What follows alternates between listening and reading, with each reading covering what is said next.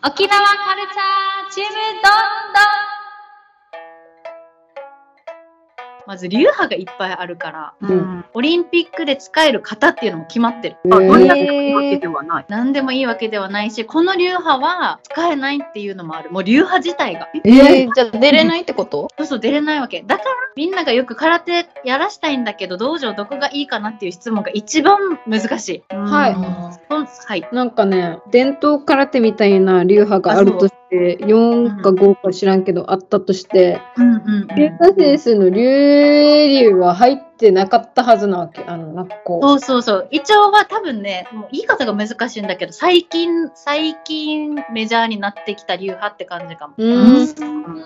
この四大流派からいろんな流派ができてきて、そこから上がってきたみたいな。うーん。枝分かれしていって、そうだね、最近バコーンって上がってきてるって感じだから、もともと四大流派には入ってはなかったかも。まあ、断言していいのかわかんないけど。へなんか四大流、四大流派のうちの一つ、上地流とかは、ーうんうん。この競技では使えない。へーあとりあえずいっぱい流派がある中で少林流とかよくみんなが聞く五十流とかの方は、このオリンピックでも使える競技の方として認められてるうんうんうん。っていう感じかな。あ、じゃあで今習わせるんだったら、少林流か五十流がいいってこと？あそうそうとか、まあ、道場によってこの大会中学校のの中大連とかあるじゃないですか。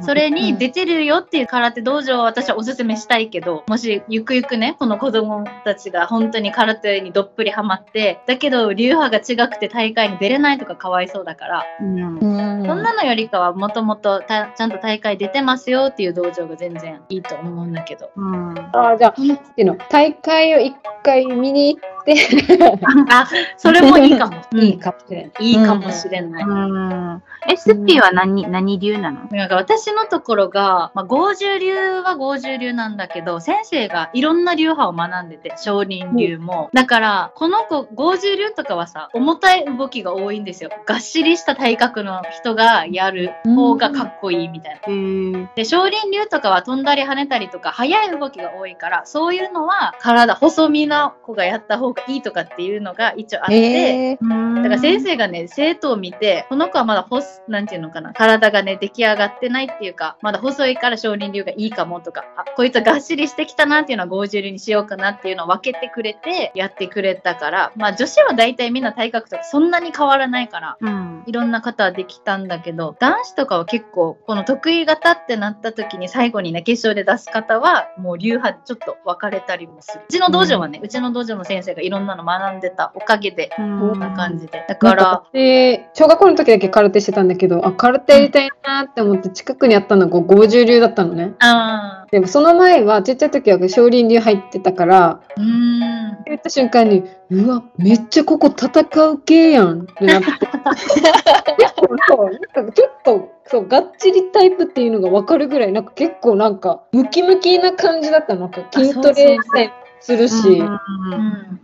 へえ。そんなところにスッピーいたんだと思ったら、ちょっと、もう、もう、だからもう男みたいな性格にもなるしさ。本当に。超強いね。YouTube をメインにお聞きいただけます。概要欄に参考になるリンクを貼っていくということなので、YouTube をメインに、いいねとチャンネル登録お願いします。沖縄。カルチャー。ちむどんどん。それでは、また。また。やー。やー